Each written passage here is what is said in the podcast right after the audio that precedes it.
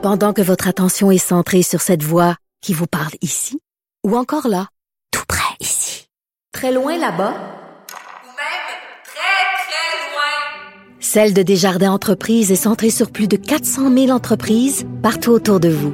Depuis plus de 120 ans, nos équipes dédiées accompagnent les entrepreneurs d'ici à chaque étape pour qu'ils puissent rester centrés sur ce qui compte, la croissance de leur entreprise. Bonjour notre collègue Geneviève Peterson, donc à Cube Radio. Bonjour Geneviève. Bonjour Lisa Marie.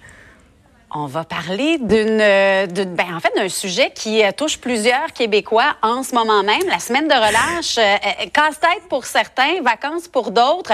Pas sûr que tout le monde est encore d'accord avec le concept de semaine de relâche. c'est un, bon casse-tête pour certains. Ben, quand même, moi, j'aime dire que la semaine de relâche, c'est un peu comme la première neige. On sait qu'elle va arriver, mais est-on jamais préparé? OK? On dirait toujours que ça nous prend de court.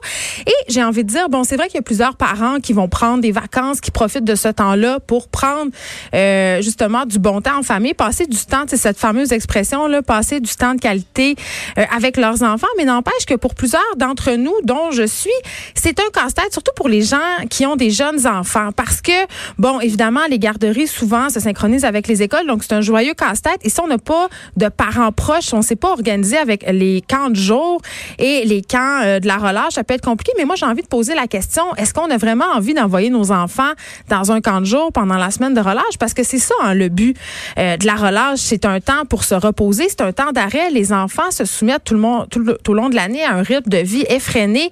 Donc j'ai tendance à penser que c'est une bonne chose d'arrêter. Mais est-ce que c'est possible pour tout le monde? cadran, euh, rester en pyjama pendant une partie de la journée. Oui, oui.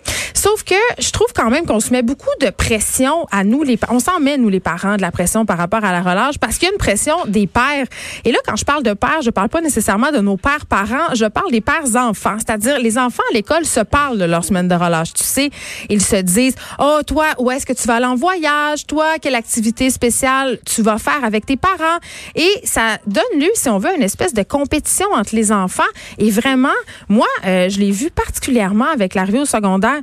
Les enfants s'attendent à faire un voyage, s'attendent à faire toutes sortes d'activités onéreuses et ça met une pression financière sur les parents. On le sait, là, pendant la relâche, les prix des activités, des voyages augmentent en flèche et ça crée une grosse pression financière moi, je pense qu'il faut arrêter de se mettre de la pression avec la relâche, de la pression financière. Tu le dis, juste arrêter le cadran, juste passer du temps sans horaire, écouter des films. On n'a pas besoin d'aller à Cuba, on n'a pas besoin d'organiser des activités où ça coûte 100, 200 dollars par jour. Je pense au ski, je pense aux À un moment donné, la relâche, c'est pas Walt Disney non plus. on peut juste faire fi de l'horaire et juste les enfants, pour eux, le fait de ne pas aller à l'école, c'est déjà énorme.